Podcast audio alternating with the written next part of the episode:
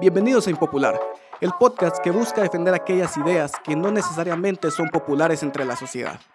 Más que crear polémica o defender lo indefendible, es dar un punto de vista diferente para contrastar aquellas ideas que parecen verdades absolutas. Porque a pesar de vivir en una época de redes sociales en donde cada uno puede tener su propia voz, parece que el debate ha muerto y se vive en una tiranía de ideas aceptadas o populares. Entonces, acompáñanos en este ejercicio en donde a veces no haremos más que hacer el ridículo y otras lograremos poner sobre la mesa un punto de vista diferente sobre el cual generar un debate real. Así que empezamos. ¿Qué tal? Bienvenidos nuevamente a Impopular. Hoy es muy fácil ubicarnos quienes nos caen bien, ubicarnos con quién podemos tener alguna conversación y qué elementos podemos hablar con qué personas. A veces es tan sencillo como venir y preguntarles si ya vieron la nueva temporada de Mandalorian o si ya están viendo alguna nueva serie de Netflix. Es muy sencillo, llamémosle cuando sabemos a qué hace referencia.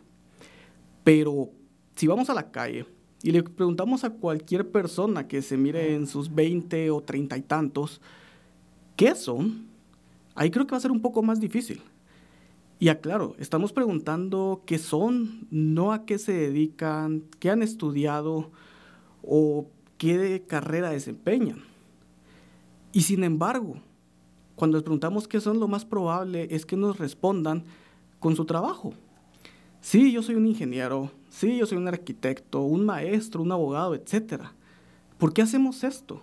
¿Por qué nos definimos en base a lo que trabajamos cuando eso es algo muy limitado. Si nos ponemos a analizar cada profesión, podríamos ver que aunque nos digamos, por ejemplo, abogados, la mayoría del tiempo estamos leyendo, por supuesto, si somos abogados, o buscando o analizando algún texto para un caso, algo así. Decimos que somos abogados, aunque, como lo dije antes, pasamos leyendo todo el tiempo, en lugar de decir entonces que somos lectores. Para los que ya tengan algunos años, entonces recordarán que esta analogía está en About Time. Pero esto en sí no nos diferencia de otras profesiones, el decir que somos abogados o que leemos siendo abogados. Sin embargo, nos seguiremos identificando como abogados. Esto es porque como los seres sociales que somos, dentro del mundo en el que vivimos, buscamos estar cerca de aquellas personas con las que sentimos afinidad, con las que compartimos gustos e intereses. Es decir, que buscamos ser parte de algo. Los mismos gustos con la misma comida, apoyar a los mismos equipos, los mismos deportes. No obstante, cada vez es más común encontrar a personas, en especial aquellos que se miran más jóvenes, que al preguntarles qué desean ser o cómo se visualizan en el futuro, nos van a responder que no saben. Esto es porque, como mencioné al principio, relacionamos lo que somos con lo que hacemos, pero cada vez es más difícil decidir qué es lo que queremos hacer. Por ello, es cada vez más frecuente que la misma persona quien dijo no saber qué quiere ser en el futuro, responda con completa seguridad aquello en lo que no desea convertirse.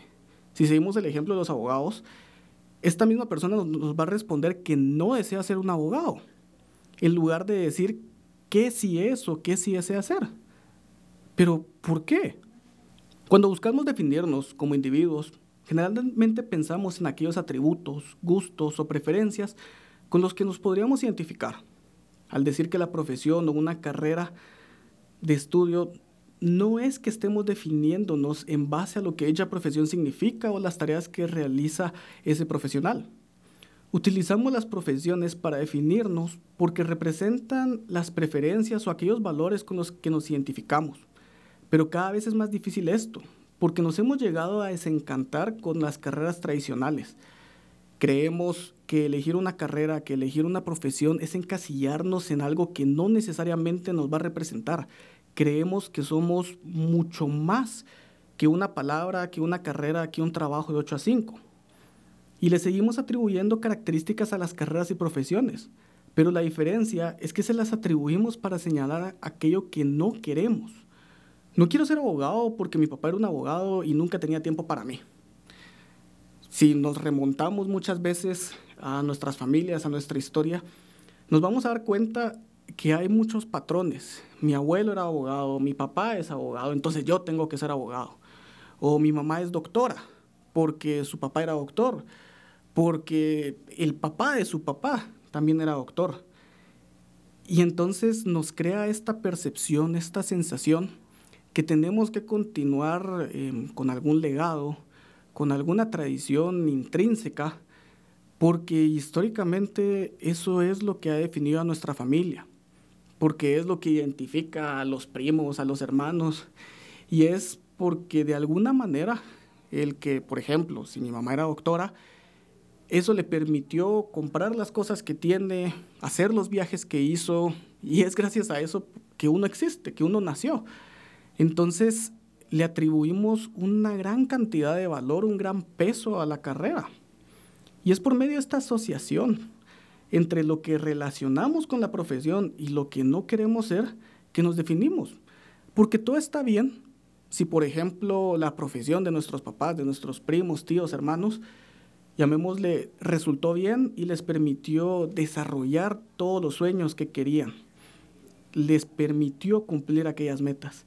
Pero ¿qué pasa en los casos en donde, por ejemplo, por el trabajo de nuestros papás nunca pasamos tiempo con ellos? O pudimos ver algún primo, algún muy buen amigo que era infeliz en su lugar de trabajo y que la realidad es que lo mantenía frustrado. ¿Qué hacemos en esos casos? aunque no sepamos en sí qué queremos para nosotros mismos, es en base a esos casos que sí podemos decir aquello en lo que no queremos caer. Porque muy probablemente vimos a alguien que era triste o que no se sentía satisfecho con lo que hacía todos los días. Y esto es así porque durante la mayor parte de nuestra vida fue muy fácil definir quiénes éramos o quiénes somos. Solo hacía falta señalar dónde estudiamos, la música que escuchamos y los pasatiempos que teníamos. Sin embargo, poco a poco esa definición de quiénes somos se empieza a desvanecer en la medida que crecemos y que aparecen nuevos caminos. Ahora ya no solo es que sea un fanático de la música, sino nos tenemos que preguntar qué tipo de música. Y si dentro de esa música hay un subgénero, o si este artista pertenece a ese género y si me gusta el género, o solo algunas canciones de ese artista y algunas canciones del género, o si lo escuchamos como que si fuera un pasatiempo o un guilty pleasure. Ahora, como decía, ya no solo es que sea un fanático de la música, sino hay que ponerle nombre, apellido a qué música. Nuevamente, ante tantas opciones, lo más fácil es decir aquello que no nos gusta, que tratar de enumerar aquello que nos gusta. Y acá, llamémosle, este sería el ejemplo gastado, de no falta aquella persona que dice, a mí me gusta todo tipo de música, menos el reggaetón. Porque, como siempre, nunca falta esta persona en el grupo de amigos. Porque definiéndose en base a ello, lo que nos gusta, nos hace creer que estamos eligiendo una imagen estática, permanente, que nos estamos encasillando en un estereotipo y que al elegir esta definición de nosotros mismos una vez elegida, no vamos a poder cambiar las cosas. ¿Y qué pasa si no elegimos bien? ¿Qué pasa si no nos sentimos completo con esa imagen de nosotros? ¿Creemos que nos estamos perdiendo experiencias? ¿Creemos que no vamos a poder cambiar después? ¿O que no hemos experimentado todo aquello que hay por experimentar? El definirnos en base a lo que no nos, a lo que no somos, nunca es más evidente que al salir de la universidad, que el terminar los estudios. Esto porque al graduarnos es muy probable que sin darnos cuenta puede que terminemos en un trabajo o un estilo de vida que elegimos a los 17 años, en base a aquello que creíamos que nos iba a hacer felices, aquello que considerábamos que era el éxito. Y honestamente, ¿quién a sus 17 años está pensando en facturas, en impuestos, en qué zona va a vivir? O sea, nos relacionamos con nuestros amigos de la cuadra, con los amigos del colegio, y todo aquello que consideramos éxito es, como decía antes, lo que nuestros papás consiguieron con el trabajo, con su profesión. Es decir, que tomamos una decisión en una etapa de nuestras vidas en la que existían muy pocos caminos a elegir y que era muy sencillo decir quiénes éramos. Entonces elegimos, estudiamos y trabajamos en base a una decisión que tomamos cuando nuestra visión era muy limitada, cuando lo que creíamos de la vida llamémosle que, ¿qué? Terminaba en los próximos cinco años. En mi caso, durante muchos años, por mis papás, mi papá era vivo aficionado de los deportes. Probé desde equitación, pasando por tenis, béisbol, básquetbol, nunca jugué fútbol. Entonces era muy fácil decir, yo juego béisbol. Bueno, ¿y qué sos? A los 17 años, beisbolista. Y he participado en este torneo, he participado en aquel campeonato, he ganado esto, he perdido aquello, jugué contra no sé quién. Y todo mi universo giraba en base al béisbol, las personas que lo jugaban, los que entendían mis términos, los que seguían a mis equipos. El problema es que ante la falta de saber quiénes somos, llamémosle, en mi caso, fuera del mundo del béisbol, nos forzamos a seguir ese camino porque es lo que planeamos ser.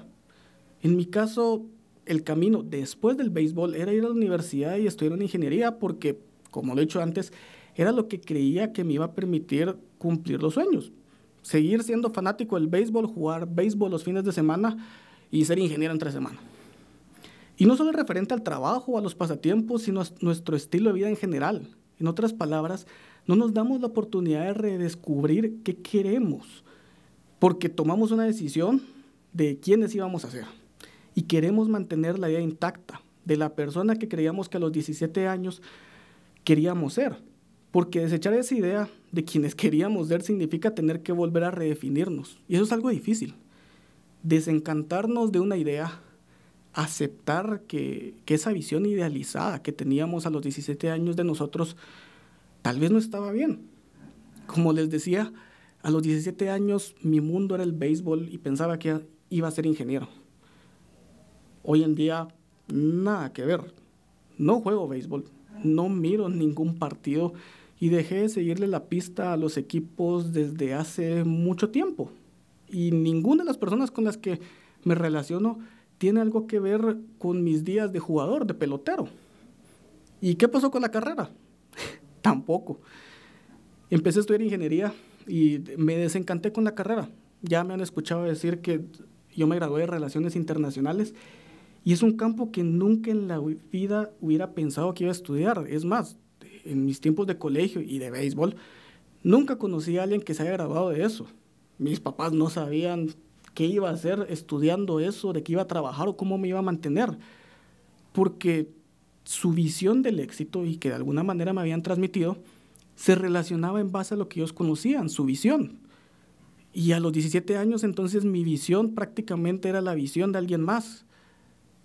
Y por ello, durante mucho tiempo, las decisiones que tomé, llamémosle que tenían un análisis muy, muy limitado, muy sesgado porque mi visión estaba incompleta, porque no me había permitido experimentar otras cosas, frustrarme o decir voy a practicar otro deporte que no sea béisbol, porque no sabía si me iba a gustar y en béisbol era bueno y jugaba bien.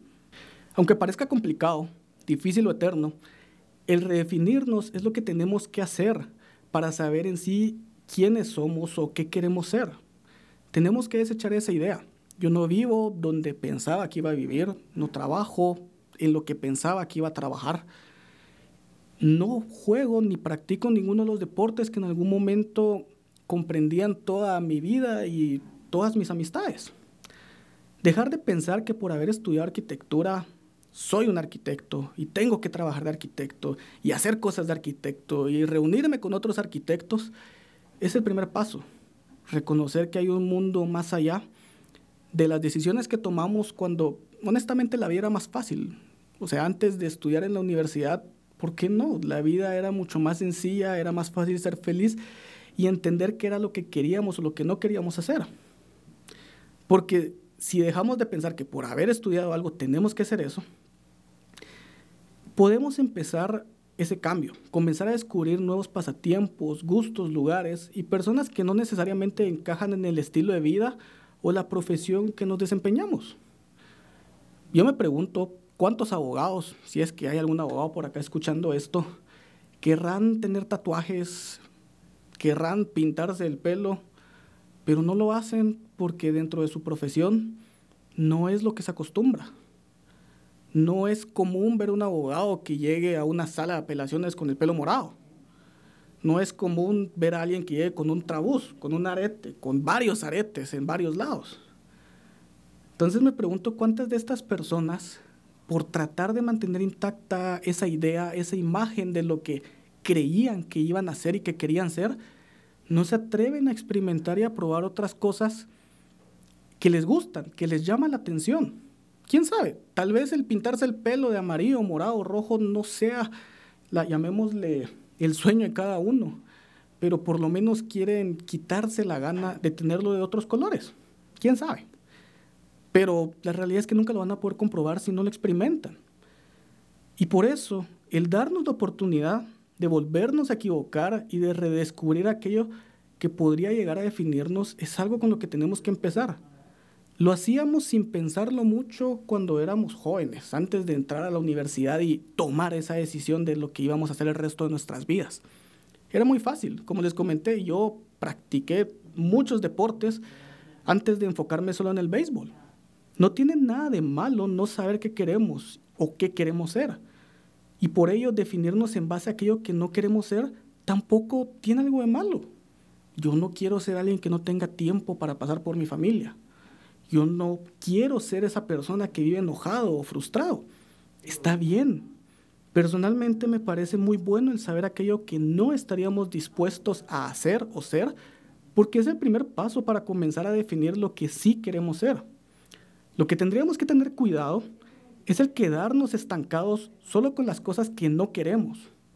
Esto porque nos puede llevar a nunca experimentar o nunca buscar aquello que nos motiva y por ende no vamos a encontrar aquello que sí nos interese y que nos, llamémosle, nos mueva. Porque eventualmente vamos a encontrar una definición para nosotros, lo querramos o no. Y la pregunta es, nosotros vamos a construir esa definición de quiénes queremos ser o vamos a dejar que alguien más la construya por nosotros. Porque si mantenemos siempre esa idea de somos aquello que no queremos ser, alguien más nos va a decir entonces tú eres esto o aquello. La decisión está en nosotros. Es difícil y eso creo que es lo que lo hace impopular. Así que espero que les haya gustado esta edición. Como ya saben, el nombre del podcast es impopular porque no siempre lo que es popular es lo mejor. Así que hasta la próxima.